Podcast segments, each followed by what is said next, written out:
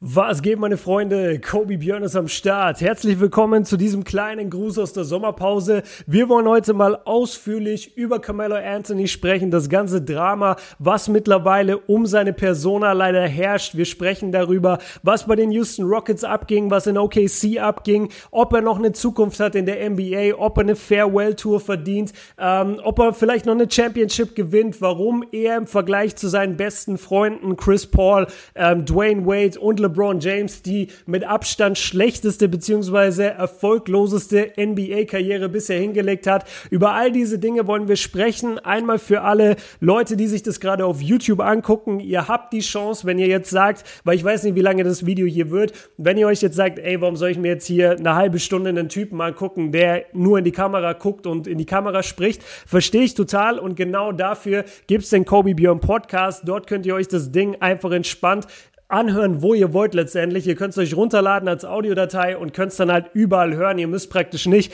die YouTube-App oder irgendeine App groß am Laufen haben, die gerade Internet braucht. Ihr könnt es auf Spotify hören oder ähm, bei, bei Apple Podcasts oder bei Deezer. Genau, das sind die drei Plattformen, wo es diesen Podcast hier gibt. Ich habe den auch nochmal unten verlinkt. Und ansonsten für alle Leute, die auf einen Cut schauen, äh, hi erstmal, richtig, richtig krass. Ich habe jetzt, wie viele Monate sind das? Zwei Monate jetzt wahrscheinlich wahrscheinlich seit den NBA Finals knapp zwei Monate überhaupt kein Video hier hochgeladen. Ähm, für alle, ich denke, die meisten, die hier abonniert haben, kennen natürlich den Hauptkanal. Ähm, auf den Hauptkanal kommen jeden Montag Videos, beziehungsweise fast jeden Montag. Letzte Woche habe ich es äh, nicht ganz geschafft. Da kam das Video dann am Dienstag. Aber ich drop trotzdem auch jetzt, wo gerade Sommerpause ist, trotzdem mindestens einmal die Woche auf dem Hauptkanal ein großes Video. Also wenn ihr irgendwie Basketballentzug habt, dann schaut auf jeden Fall da vorbei. Ich habe auch ein paar Uncut-Themen Themen, über die ich in der nächsten Woche ja schon sprechen möchte, wo es auch Videos geben wird. Aber ich werde jetzt während der Sommerpause, während keine Saison herrscht, werde ich jetzt nicht hingehen und jeden Tag irgendwie auf einen Cut ein, zwei Videos hochladen, so wie ihr es in der Saison gewöhnt seid. Lange Rede, kurzer Sinn. Wir wollen heute über Carmelo Anthony sprechen. Er war ja gestern bei ESPN First Take zu Gast und Gott sei Dank muss ich am Anfang sagen, war das wirklich ein reiner Dialog zwischen Stephen A. Smith und zwischen Carmelo Anthony. Die beiden haben einfach eine gute gute Chemistry. Man hat gemerkt, Mello fühlt sich wohl. Stephen A. Smith begleitet die Knicks schon seit weiß ich nicht wie viel, 100 Jahren, ähm, ist extrem krass verwurzelt in New York. Mello als gebürtiger New Yorker beziehungsweise Baltimore, na, das, das, kann, das kann ich gar nicht. Ähm, als jemand, der in Baltimore aufgewachsen ist, dort geboren ist und auch diese New York-Mentalität und natürlich dieses ganze New York-Sein, dadurch, dass er auch sieben Jahre bei den Knicks gespielt hat, total in sich trägt, glaube ich, haben die beiden sich einfach super verstanden, hatten eine super Chemistry vor der Kamera. Ich fand Stephen A. Smiths Fragen waren genau kritisch genug, aber gleichzeitig auch fair genug. Mello hat in den meisten Fällen gut geantwortet, manchmal auch nicht. Wir wollen über alles sprechen und am Anfang wurde natürlich über die Houston Rockets gesprochen. Es war ja eigentlich, wenn ihr euch erinnert, die meisten ich, ich musste selber überlegen, war das wirklich letzte Saison, also die Saison, wo jetzt die Raptors Champion wurden, war das wirklich da, dass Mello am Anfang der Saison bei den Rockets gespielt hat oder war das noch ein Jahr davor? So lange kommt einem das vor. Aber er hat wirklich zum Saisonstart zehn Spiele bei den Rockets absolviert, hatte dort, wir rufen uns mal kurz seine Stats auf, 13 Punkte im Schnitt gescored. Von den 10 Spielen hat er zwei, wenn ich das gerade richtig sehe, gestartet. Ähm, wie gesagt, 13 Punkte, 5 Rebounds im Schnitt, 5,4 sogar. Gar keine Assists eigentlich, 0,5, 0,4 Steals, 0,7 Blocks. Aus dem Feld 40 Prozent, von der Dreierlinie 33 Prozent, von der Freiwurflinie 68 Prozent. Also jetzt nicht die krassen Zahlen, aber ich bin auch ganz ehrlich, es sind jetzt für einen sozusagen alternden Superstar, der jetzt neu zu einem Team dazukommt, wo er wieder eben nicht die gewohnte Situation hat, wo das ganze Team um ihn herum gebaut ist, so wie er es seine ganze Karriere her kannte, sondern dass es eher wie in OKC ist, dass es zwei Stars gibt, nämlich Chris Paul und James Harden und das ganze Team um die herum funktioniert und er eigentlich nur so von der Bank kommt und man noch gar nicht genau weiß, wie er letztendlich in dieses Team passt.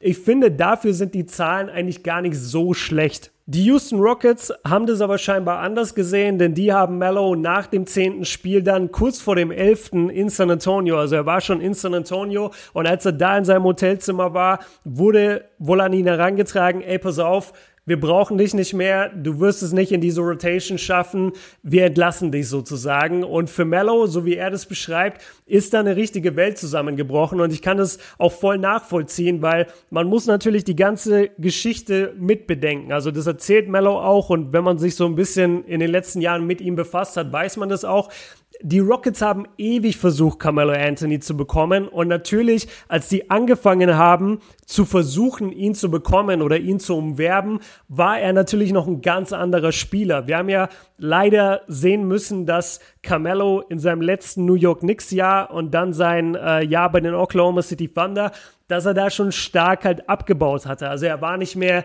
dieser unglaublich krasse Typ. Und es gab ja dann die berühmte Pressekonferenz ähm, bei der Introduction in OKC, wo er dann so sich praktisch drüber lustig gemacht hat, so, oh, ich soll von der Bank kommen, dieses berühmte AOP, they, gotta, they say I gotta come off the bench.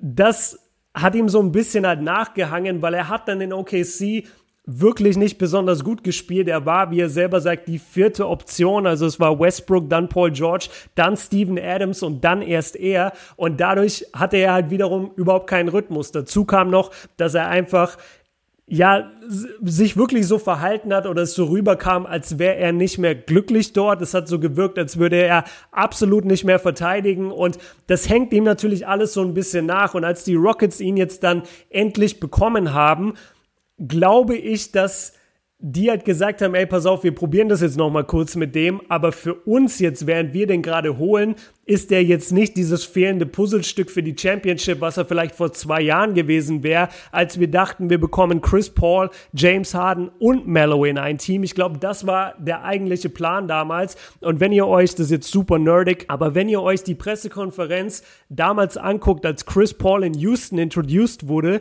ich glaube, mich zu erinnern, dass genau zu dem Zeitpunkt bekannt wurde, Mellow geht nach OKC oder Houston verpflichtet auf jeden Fall Mellow nicht.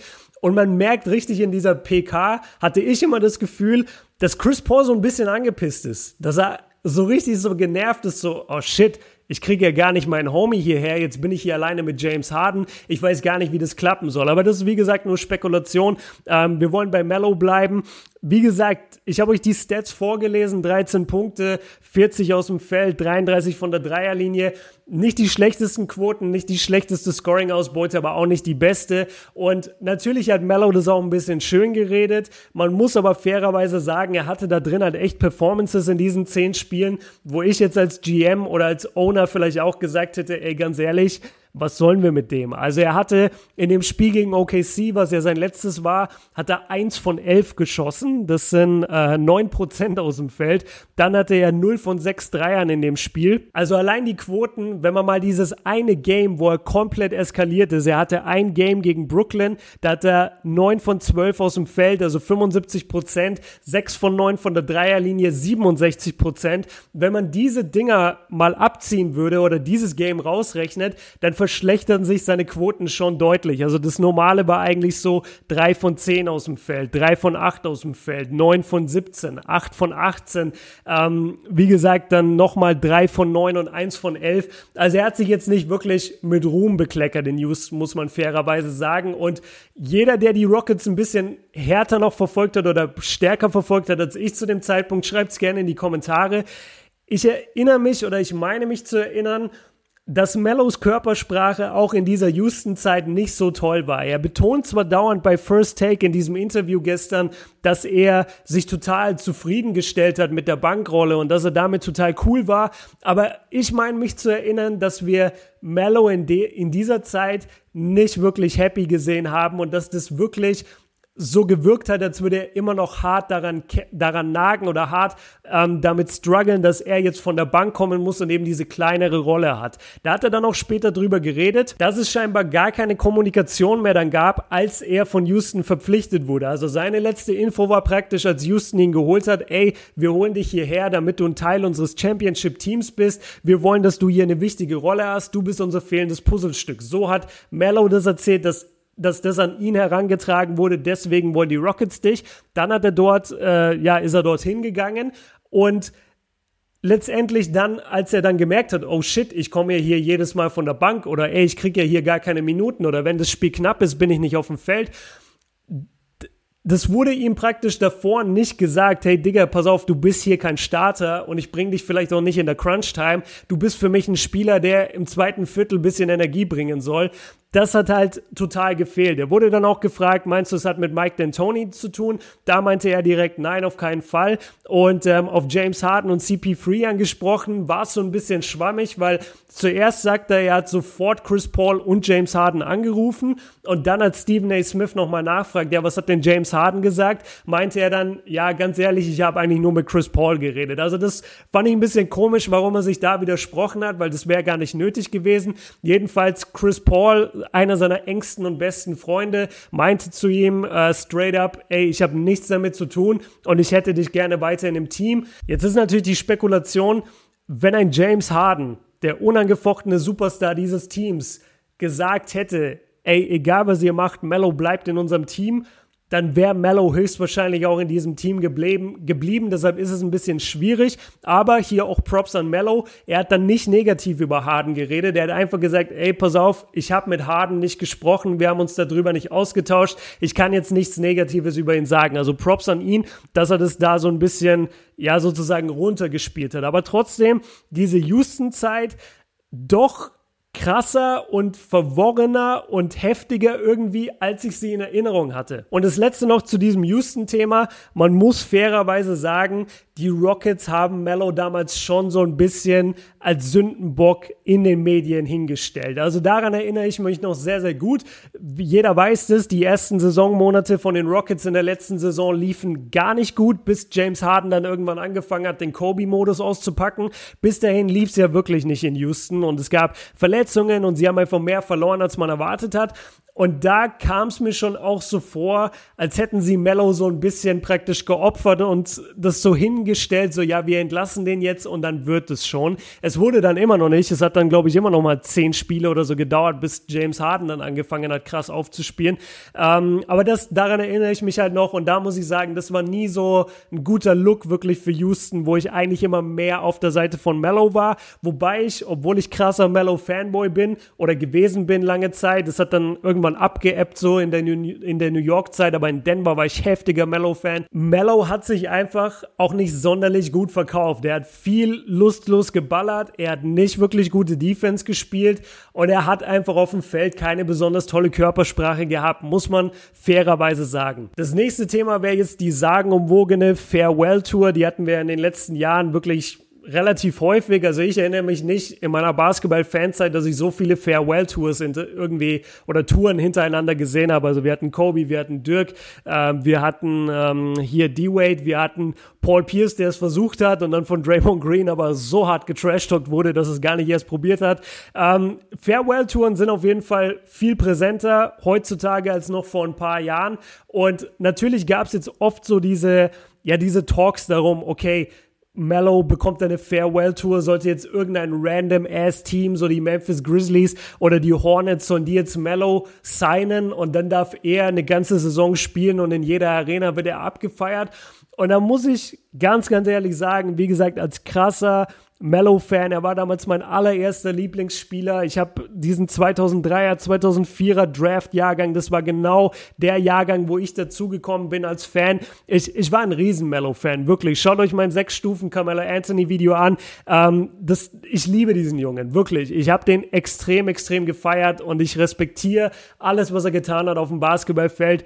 Aber Standpunkt heute wäre eine Farewell-Tour so ungefähr das Wackste, was ich mir vorstellen könnte als Ende für seine Karriere. Sorry, er hat sie einfach nicht verdient. Ich wüsste nicht, wie er sich eine Farewell Tour in der NBA verdient hätte. Was er sich viel eher verdient hätte, cool, dass meine Stimme gebrochen ist, was er sich viel mehr verdient hätte, wäre beispielsweise, und das ist natürlich un, äh, unwahrscheinlich und das funktioniert auch gar nicht wirklich. Aber beispielsweise eine USA oder eine, eine Olympic Farewell Tour, weil der Typ war viermal bei den Olympischen Spielen. Der hat so oft für Team USA gespielt. Der hat wirklich gehasselt für Team USA, dass er diese drei Goldmedaillen bekommt. Der hat diese eklige, eklige Bronzemedaille 2004 in Athen gewonnen, ist dann komplett in Loch gefallen, hat sich da wieder rausgekämpft, war 2006 bei, bei den Weltmeisterschaft ähm, mit Team USA dabei, wo sie auch wieder nur Dritte wurden, ging dann zur Olympia 2008, war da einer der besten Spieler dort gewonnen, hat 2012 gewonnen und 2016 gewonnen. Da würde es viel mehr Sinn machen, dass man ihn für sowas beispielsweise mal gesondert irgendwo ehrt, aber dass er jetzt in der NBA eine Farewell-Tour bekommt, sorry, das, das, das funktioniert einfach nicht. Alleine schon, weil er gar nicht diese Connection zu seinem Heimatverein hat. Also der Einzige, der mir jetzt einfällt, der das natürlich bekommen wird, aber das liegt auch daran, dass er jetzt wie viele Jahre auch immer man ihm geben will, äh, sagen wir die letzten zehn Jahre einfach wirklich das Gesicht der NBA war, ist LeBron James. LeBron ist jetzt nicht krass connected mit den Lakers. Er war vier Jahre bei den Heat, er war sehr, sehr lange bei den Cavs, ist dort aber auch zweimal gegangen und, und danach war praktisch Armageddon in Cleveland und alles ist zerstört worden. Also da, da kann man jetzt auch nicht davon ausgehen, dass die ihn abgrundtief abfeiern würden, wenn er jetzt nochmal eine Saison dahin geht und eine Farewell-Saison spielt. Aber bei LeBron funktioniert es, bei D-Wade, der sein Leben lang fast in Miami war, funktioniert es, bei Dirk, der 20 Jahre in Dallas war, funktioniert es. Aber sorry, das funktioniert nicht bei Carmelo Anthony. Und vor allem funktioniert es nicht, wenn du halt nur noch der, was weiß ich, der, der elfte Mann dann im Roster der Hornets bist und dann kommst du immer so für 10 Minuten aufs Feld und die Leute klatschen, weil du einen Wurf triffst sorry, das, das funktioniert nicht. Das ist einfach wack. Ich kann mir nicht vorstellen, kann gerne jemand in die Kommentare posten, was sozusagen die, die Pro äh, die Pro-Argumente für dieses Ding wären, weil mir fallen nur Kontra-Argumente ein. Es, es macht keinen Sinn, dass Carmelo Anthony eine Farewell-Tour bekommt. Und jetzt muss man fairerweise natürlich auch einwerfen, er selber will das ja gar nicht. Also das Ganze kam ja dadurch jetzt wieder auf, dass Chris Brickley, äh, ich weiß nicht, wer von euch den kennt, das, dieser Dude, der, der diese berühmte, ja, der diese berühmte Halle hat, wo im Sommer immer alle NBA-Spieler zocken, wo jetzt vor ein paar Wochen auch äh, J. Cole dort war und ähm, ja, wo die einfach immer zocken und alle irgendwie ein Rating von 99 haben, weil sie einfach crazy gut sind und jeder trifft alles in dieser Halle und jeder sieht aus wie LeBron James in dieser Halle und dann kommen sie zurück in die NBA und du merkst, ah, das war gar nicht LeBron, das war nur Kuzma. Nichts gegen Kuzma, aber halt, das ist so, wenn du Videos aus dieser Halle siehst bei Instagram, denkst du immer, okay, jeder von denen ist Gott. Und dann spielen sie in der NBA und dann fällt dir ein, ah, okay, so krass ist der gar nicht. Ähm, der Dude, Chris Brigley, der war beim Breakfast Club und hat einfach gesagt, dass Melo eine Farewell Tour verdient hat. Und Dadurch ist dieser ganze Run jetzt praktisch entstanden, dass die Medien sich da alle drauf gestürzt haben. Mello dementiert das aber selber dann bei First Take. Der hat selber gesagt, ey, ich habe nie danach gefragt. Ich will überhaupt keine. Ich will nur in der NBA spielen und ich würde auch gerne noch zwei, drei Jahre in der NBA spielen. Also da muss ich ihm Props geben, dass er da selber gesagt hat, ey, das, das ist null in meinem Kopf. Ich chase das nicht. Ich will das nicht haben. Und ich will einfach nur ein Roster haben in der NBA, um zu zocken. Das fand ich sehr, sehr stark. Bevor wir jetzt zum nächsten großen Punkt gehen, möchte ich einmal so ein paar kleine Takeaways praktisch einwerfen. Einfach so kleine One-Liner, die er hatte oder Sätze, wo ich fand, ey, das ist eigentlich ein wichtiges Thema. Das bezieht sich jetzt nicht unbedingt auf ein spezielles Team oder eine spezielle Situation, aber es ist einfach gut sozusagen auch mal wieder was von Mellow zu hören. Das hätte ich auch gerne an den Anfang eigentlich packen sollen. Es hat richtig gut getan, den Jungen auch mal wieder zu sehen und, und zu sehen, wie er spricht und wie er sich gibt und wie das Ganze von seiner Perspektive heraus aussieht und dass er wirklich also ein paar Leute haben geschrieben in den Kommentaren, was ich fehlerhaft fand. Ähm, sie haben geschrieben, dass es nicht schön ist zu sehen, wie Carmelo praktisch on National TV gerade versucht, sich einen Spot in der NBA zu erbetteln. So habe ich das aber überhaupt nicht gesehen. Ich habe eher das so gesehen, ey, da ist ein Typ, der wird seit, der wurde die ganze Saison über, immer wenn er, wenn sein Name auftaucht, wird der nur kritisiert, es wird nur schlecht über ihn gesprochen und jetzt nutzt er endlich mal die Plattform, um sich selber zu erklären und geht da rein und stellt sich den Fragen von Stephen A. Smith. Ich fand, er hat das sehr, sehr gut gemacht. Das erstmal vorneweg und das hätte eigentlich an Anfang des Pods gehört. Wie gesagt, jetzt ein paar Takeaways. Ähm, Mello meinte, er hat sich vollkommen damit abgefunden, dass er sowohl bei Houston als auch später jetzt dann vielleicht in seiner möglichen weiteren NBA-Karriere, dass er voll der Chor ist, ähm, von der Bank zu kommen. Wo ich auch wieder sage, ey, cool, dass du das jetzt sagst, aber was du sagst und was du machst, sind immer zwei verschiedene Paar Schuhe leider bei dir, weil du hast es auch in Houston gesagt. Du hast auch in Houston in ein paar Interviews gesagt, ey, das stört mich gar nicht und Hauptsache wir gewinnen und bla bla bla. War aber nicht so. Ich, ich habe dich gesehen in Houston und so wie du gespielt hast in Houston und so wie deine Körpersprache war, kann ich nicht zu 100% unterschreiben, dass du okay warst mit dieser Bankrolle. Zugegebenermaßen, er hatte nur 10 Spiele Zeit. In diesen 10 Spielen, es passiert so viel, Alter. In 10 Spielen, gerade am Anfang der Saison, danach ändert sich noch so viel. Leute freunden sich mit einer Rolle an, Rotations ändern sich, jemand verletzt sich, du rutschst doch noch rein. Also da kann man ihm eigentlich keinen Strick draus drehen, aber trotzdem, dass er die Rolle zu 100% akzeptiert hat, von der Bank zu kommen, I don't know. I don't know. Ich glaube es ihm nicht zu 100%. Ich glaube, dafür ist er einfach zu stolz und ein zu krasser Scorer gewesen, als dass er damit jetzt vollkommen cool wäre. Nächste Line ist, ähm, keiner hat mit Mello darüber gesprochen, dass er von der Bank kommen soll. Das wurde ja schon in OKC-Zeiten, wurde das ja schon an ihn herangetragen. Ey, Diggi, wie wäre es, wenn du von der Bank kommst? Haben sie ihn ja schon am Anfang gefragt, da hat er noch drüber gelacht. Und dann auch während der Saison immer wieder die Medien auch, ey, Mello muss von der Bank kommen, Mello sollte dies tun, Mello sollte das tun. Und er hat gesagt, ey, ich bin zu Billy Donovan hingegangen, ich habe ihn gefragt, was brauchst du von mir? Und er hat mir Dinge gesagt und die habe ich umgesetzt. Und er hat eben nicht gesagt, ey, ganz ehrlich, Mello, wir brauchen dich von der Bank. Also kann man ihm da sozusagen, wenn das so stattgefunden hat, kann man ihm da, äh, wie gesagt, keinen Vorwurf machen. Und das Gleiche war wohl, dass niemand mit ihm darüber gesprochen hat. War wohl auch in Houston der Fall. Man muss halt wirklich immer sagen, okay, das ist jetzt von dir das Statement von Carmelo Anthony. Keine Ahnung, ob Houston nicht vor der Saison zu ihm hin ist und doch gesagt hat, ey, ganz ehrlich, du wirst bei uns nicht starten, du wirst die meiste Zeit von der Bank kommen. Er sagt, jetzt wurde ihm nicht so erklärt. Was da jetzt stimmt, Weiß ich, wie gesagt, nicht, aber trotzdem, ich, ich fand es einfach interessant und deswegen will ich das hier mit einwerfen. Dann, was ich sehr, sehr cool fand, Mello hat selber gesagt, er wäre am liebsten in OKC geblieben. Das Ganze hat aber, wie gesagt, nicht funktioniert wegen seinem großen Vertrag und weil er halt auch in den Playoffs wirklich nicht gut gespielt hat für OKC. Aber ich fand es nice, dass er diese Perspektive hat, dass er wirklich hingeht und sagt, ey, ich will jetzt schon langsam diese Championship gewinnen. Ich glaube, ich kann das hier und das Team muss man sagen, vor zwei Saisons war ja wesentlich besser als dieses Jahr. Also mit PG, mit Westbrook und mit vor allem einem funktionierenden Steven Adams. Die waren ja viel, viel besser, als sie es jetzt in der letzten Saison gegen Portland gezeigt haben. Und dann noch ein Mellow dazu, der vielleicht von der Bank dann kommt Vielleicht hätte das ja funktioniert und ich fand es cool, dass er gesagt hat, ich wäre am liebsten dort geblieben, aber die konnten meinen Vertrag nicht halten.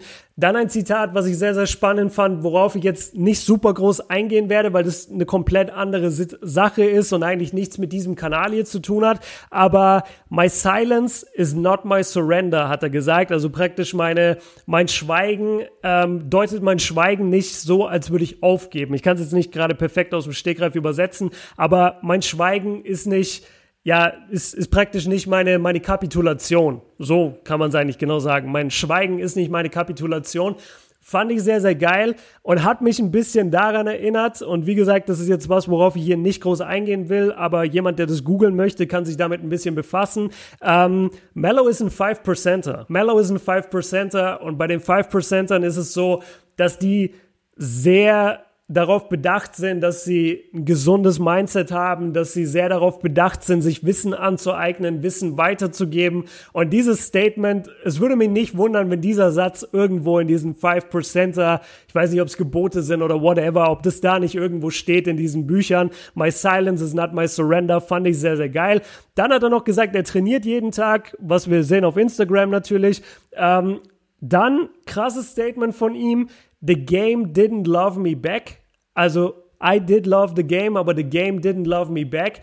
Hartes Statement, kann ich voll nachvollziehen. Manchmal hat man leider solche Jahre, vor allem wenn man Vereinsbasketball spielt, wo einfach irgendwie nichts klappt. Man steckt die Arbeit rein, man verletzt sich vielleicht blöd, man ähm, ja, wie gesagt, man steckt die Arbeit rein, aber die Würfe fallen nicht im Game und dieses, dieses Feeling von Ohnmacht und dass er das Gefühl hat, so, ey, das Spiel liebt mich nicht mehr zurück, obwohl ich das Spiel liebe, fand ich ein sehr, sehr starkes Statement und wurde auch nicht groß drauf eingegangen, aber fand ich halt sehr, sehr interessant. Und dann meinte er noch, und darüber kommen wir jetzt auch zum nächsten größeren Punkt sozusagen aus den ganzen Interviews, er meinte, dass er einen schlechten Ruf vor allem durch die Medien bekommen hat und durch die Front Offices und dass in der NBA sehr, sehr viel geredet wird, sehr, sehr viel getuschelt wird. Wenn die Leute ihn dann face-to-face -face treffen, dann sagen sie ihm das nicht. Sie reden mit ihm ganz normal. Aber wenn es dann praktisch darum geht, okay, signen wir denn jetzt oder was hältst du wirklich von Carmelo Anthony so hinter verschlossenen Türen, dann wird oft negativ über ihn gesprochen. Und da will ich jetzt zum nächsten Punkt kommen,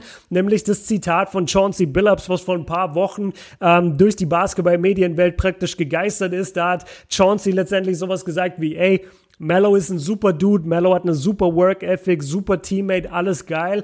Aber es ist ihm zu wichtig, 30 Punkte zu scoren oder über 30 Punkte zu scoren. Und dann hat er praktisch gesagt, also Chauncey immer noch, hat gesagt, wenn wir verloren haben und Mello hatte über 30 Punkte, dann war er richtig energetisch in der Umkleide, war voll happy, hat die Leute praktisch versucht hochzuziehen, hat gesagt, ey Digga, nächstes Spiel wird besser, wir schaffen das, wir kriegen alles hin.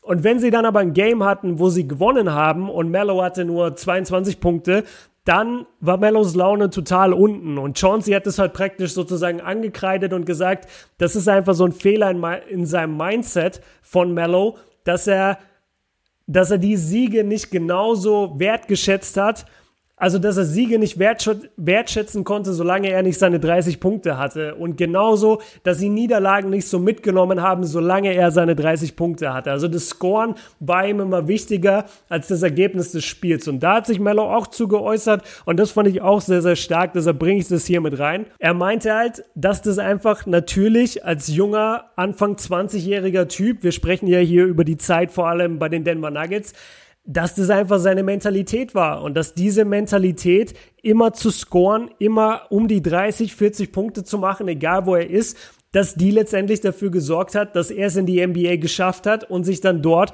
auch etabliert hat als Star und All-Star und dass er gar nicht anders konnte. Er hat selber gesagt, so ich, ich musste einfach essen, so I, I had to eat. Das ist ein Begriff, der sehr, sehr oft fällt, sowohl im, äh, sowohl im Hip-Hop als auch im Basketball. I gotta eat oder was, was jetzt ein bisschen verbreiteter ist, glaube ich, die letzten ein, zwei Jahre, ist so dieses ähm, I gotta secure the bag oder I, got, I gotta get my bag oder so.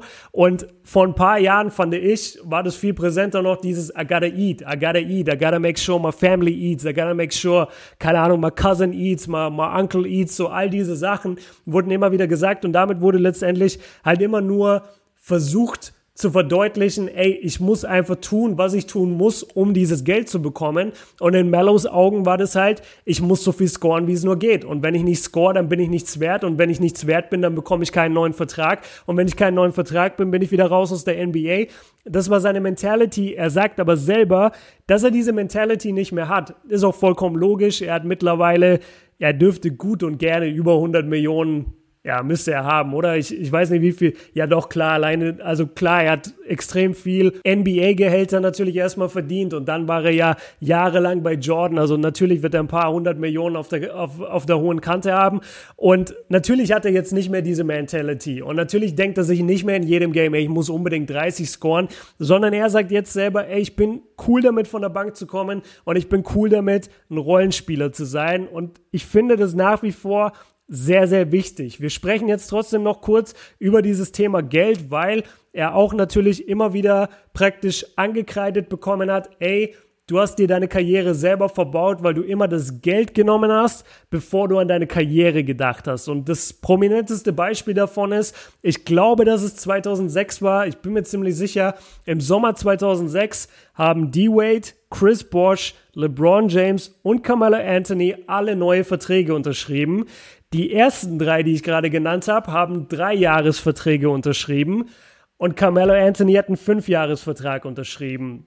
Die Jungs, also LeBron, D-Wade, Chris Bosch, haben diese drei Jahresdeals unterschrieben, weil sie gesagt haben, ey, pass auf, wir sind hier alle irgendwie in unseren Teams, wir sind alle the man, so LeBron in Cleveland, D-Wade in Miami, Chris Bosch ähm, in Toronto und Mello eigentlich in Denver. Wir sind alle the man, aber wir wollen auch alle Championships gewinnen. Lasst uns jetzt drei Jahre noch bei diesen Teams bleiben. Und wenn wir das nicht hinbekommen, da die Chips zu holen, dann schließen wir uns zusammen und gehen als Free Agents zusammen alle nach Miami. Das war so der grobe Plan damals. Man muss natürlich sagen, die Jungs waren super jung. Wie alt war LeBron zu dem Zeitpunkt? 21, D-Wade vielleicht 24, 25, Mello selber 22 Jahre alt, 23 Jahre alt in so einem Alter wird natürlich auch noch viel gelabert. In so einem Alter versteht man viele Sachen noch nicht. Mello meint im Nachhinein selber, er hat viele Sachen zu dem Zeitpunkt noch nicht verstanden. Jedenfalls hat er einfach den Fehler gemacht, dass er fünf Jahre unterschrieben hat bei Denver und dafür 80 Millionen bekommen hat. Und die anderen Jungs halt drei Jahresverträge unterschrieben haben, weniger Kohle genommen haben und dann sich aber natürlich auch zusammenschließen konnten in Miami 2010 und dort zwei Chips gewonnen haben. Jetzt ist natürlich die Frage, kreiden wir ihm das wirklich an oder nicht. Also auf der einen Seite, ich verstehe total, wie blöd das im Nachhinein aussieht. Auf der anderen Seite, ey, dieses Miami-Experiment hätte auch einfach scheitern können. Da hätte so viel passieren können. LeBron bekommt irgendwie einen anderen Teammate noch nach Cleveland getradet und auf einmal hat er dort ein geiles Team und D-Wade genauso und dann bleiben die beiden sozusagen separat für sich. Ja, und was soll Mello dann machen? Soll er sich dann zusammenschließen mit Chris Bosch und die beiden sind dann ein super Team? Das, das funktioniert ja auch nicht. Also da hätte echt viel schief gehen können, dass eben LeBron, Chris Bosch und D-Wade sich nicht hätten zusammenschließen können. Chris Bosch wäre dann übrigens draußen gewesen. Also die eigentliche Grundidee war mal D-Wade, Mello, LeBron zusammen in Miami. Finde ich extrem krass, die Vorstellung. Aber auch da muss ich zum Beispiel sagen, ich weiß nicht, ob die zu dritt eine Championship gewonnen hätten. Also ich finde schon, es hat schon immer diesen Stretch-Vierer gebraucht auf Seiten von äh, in, in, in diesen Superteams mit LeBron James. Und ganz ehrlich, Mello hätte das vielleicht spielen können auf der offensiven Seite, aber, aber auf der defensiven Seite wäre ja hoffnungslos unterlegen gewesen wie, wie hätten sie das spielen wollen? Also das, das wäre jetzt nicht so, wenn wir jetzt zurückdenken und sagen, wir tauschen Chris Bosch gegen Mello. Ich weiß nicht, ob die dann zwei Chips gewonnen hätten in vier Jahren. Und so hat Mello das dann am Ende auch begründet, dass es letztendlich ja einfach nur eine Idee war und das gar nicht zu 100% feststand. Okay, wenn wir dann alle Free Agents werden 2009, 2010, dann schließen wir uns alle zusammen. Er meinte, das war ja gar nicht zu 100% irgendwie gegeben. Und zu seinem Credit, war es nicht 2009, ich meine, es war 2009, dass Mello gegen Kobe in den Western Conference Finals stand mit Denver. Also es sah ja jetzt nicht so aus, als wäre Denver irgendwie so das, das wackste Team gewesen, sondern das sah ja eigentlich gut aus und erst nach und nach ist das Team dann so auseinandergebrochen und es war, es war keine Pieces mehr da, mit denen man hätte angreifen können.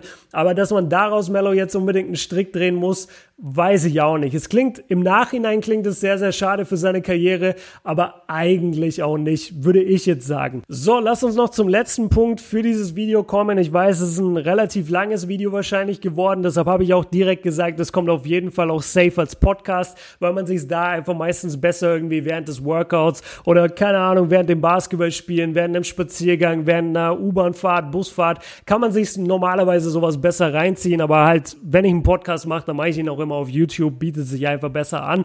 Jedenfalls, es wurde dann noch so ein bisschen drüber gesprochen, okay, Mello hatte ja nie, also es wurde dann verglichen. LeBron war, weiß ich nicht, in, in neun NBA Finals und hat drei Ringe. D-Wade war in fünf NBA Finals, hat drei Ringe auch.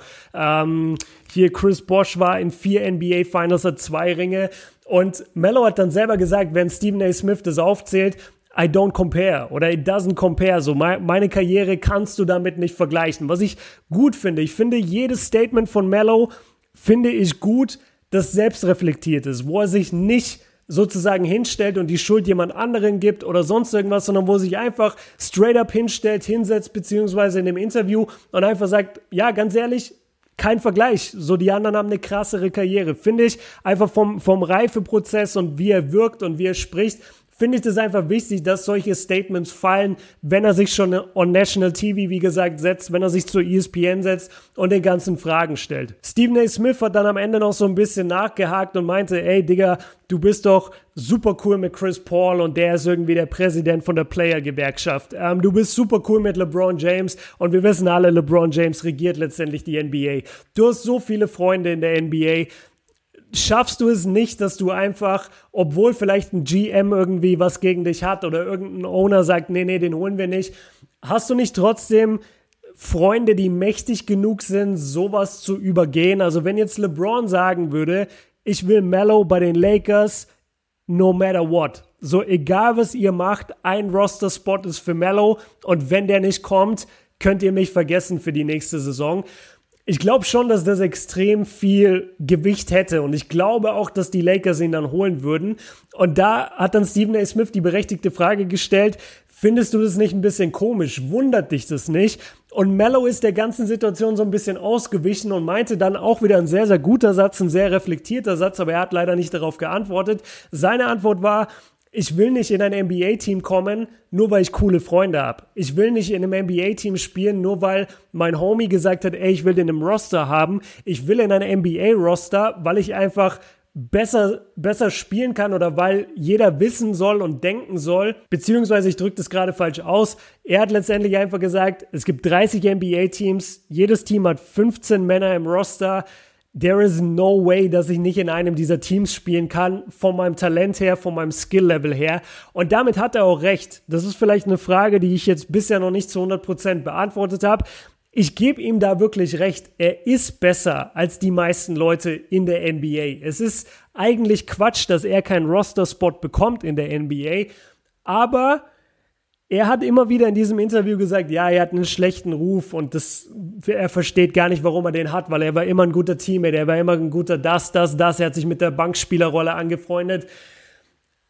Hat er though? Also hat er das wirklich, weil ich habe es einfach nicht zu 100% gesehen. Wenn ich ein GM wäre und ich würde überlegen, sign ich den, würde ich mir diese 10 Rockets Games reinziehen oder habe mir die vielleicht reingezogen und würde sagen, ja gut, der Junge hat jetzt nicht so glücklich gewirkt, der hat jetzt nicht so gewirkt, als wäre er super tief in diesem Team drin. Mal gucken. Also ich, ich muss den jetzt nicht unbedingt signen. Und so sehe ich das einfach mit Mello. Ich weiß nicht, obwohl er besser ist als viele NBA-Spieler, ob es Sinn macht, ihnen sein oder ihnen dein Team zu holen. Um jetzt die Frage aber einmal straight up zu beantworten, ich gehe fest davon aus, dass Carmelo Anthony die NBA-Saison 2019-2020 spielen wird. Ich gehe fest davon aus. Das Interview hat dabei auf jeden Fall geholfen. Es hilft, wie gesagt, extrem, wen er als Freunde hat. Und es hilft auch, so blöd es klingt, es helfen auch diese Clips, die überall durch die Medien gehen, nämlich von Mello in diesen Gyms und von Mello, wie er diese Workouts macht. Ich bin mir ziemlich sicher, dass er spielen wird. Ich weiß nicht wo. Er hat selber gesagt, er will einfach nur eine Championship gewinnen. Das heißt, er will natürlich irgendwo hingehen, wo seine Rolle relativ klein ist, wo er ja, einfach wenig Spielzeit bekommt, aber halt um die Chips spielen kann. Ich habe selber unter einem seiner Videos habe ich das gepostet. Er hat ja einen YouTube-Kanal und da habe ich äh, einen Kommentar hinterlassen und habe geschrieben sowas wie, ey, ganz ehrlich, schraub dein Ego zurück und versuch einfach so eine Rolle zu übernehmen wie ein Andre Iguodala bei den Warriors. So, der war auch mal ein Star. Der war, war Iggy mal ein All-Star? Weiß gar nicht, ob Iggy mal ein All-Star war. Aber Iggy war auf jeden Fall ein Starspieler bei den Sixers. Er war ein Starspieler in Denver und hat dann vollkommen seine Rolle runtergeschraubt und wurde bei den Warriors letztendlich der sechste, siebte Mann von der Bank, der einfach diese Energie bringt. Klar, manchmal hat er auch gestartet, je nachdem, ob sie dieses Deathline abgespielt haben oder nicht. Aber er, er hat seine Rolle extrem runtergeschraubt. Und das Gleiche wünsche ich mir für Mello. Er müsste sich natürlich unbedingt, und das würde ich so gerne von ihm sehen, und das ist so das größte Problem, glaube ich, auch, warum er nicht gesigned wird. Seine Defense ist halt, mir fällt nur das englische Wort ein, atrocious. Das ist einfach, das ist so katastrophal, das ist so vernichtend, seine Defense. Die ist so schlecht, halt Iggy war ein Elite-Defender bis in die letzten Jahre jetzt der Warriors-Dynastie. Und Mello ist es halt gar nicht. Mello ist überhaupt nichts. Mello ist, Mello ist der DeMarcus Cousins und das sogar noch mal schlechter, weil er hat nicht mal die Größe, um dann unterm Korb irgendwie die Shots zu contesten. I'm sorry, aber Mello ist einfach kein Verteidiger. Und wenn er sich das irgendwie draufpacken würde, wenn er sich da irgendwie fokussieren könnte, reinhängen könnte, okay, ich, ich kämpfe mich jetzt ein bisschen in die Defense, das Scoren sollen die anderen machen dann glaube ich, hat er eine Chance. Und ich sage, wie gesagt, er wird spielen. Ich weiß nicht, ob er die ganze Saison spielt. Ich glaube, er bekommt irgendwo einen Roster-Spot. Ich glaube, er wird spielen. Und ich hoffe wirklich für ihn, weil er wirkt trotz des ganzen schlechten Rufs und trotz allem dem, was ihm nachhängt, wirkt er eigentlich wirklich wie ein sehr, sehr netter, cooler Typ, der einfach nur Basketball spielen will. Und klar hat er ein riesen Ego und klar war er letztendlich die meiste Zeit einfach ich will nicht sagen Ego-Zocker, aber sagen wir die schönere Formulierung, er war halt ein reiner Scorer, er war ein Elite-Scorer und das muss er nun mal ablegen und ich hoffe, er kann das und ich hoffe, er bekommt einen Spot und ich hoffe, er bekommt einen Shot für die NBA Championship. Würde ich mir einfach wünschen. Würde ich mir einfach wünschen als lang, lang, lang, lang, langjähriger Fan und in den letzten Jahren leider oft auch Kritiker, muss man fairerweise sagen. Ähm, ja, es ist krass, es ist total komisch, so über, über Leute zu sprechen, die du halt gesehen hast und idealisiert hast in deiner Jugend. Und dann merkst du irgendwann, boah, da sind schon ein, zwei Sachen so, warum kriegt er die nicht in den Griff? Warum ändert der das nicht? Und das schadet ihm doch. Und du wirst irgendwie selber auch älter und fühlst dich und bist selber oft in so einer Situation. Das ist, das ist ganz, ganz interessant und, und strange jetzt in diesem Alter irgendwie zu sein und NBA-Spieler auch mal wirklich als Menschen wahrzunehmen und nicht mehr so wie in der Jugend so als Superhelden. Das ist echt ähm, auch für mich gerade krass und ja, wie gesagt, ich wünsche Ihnen im Roster-Spot.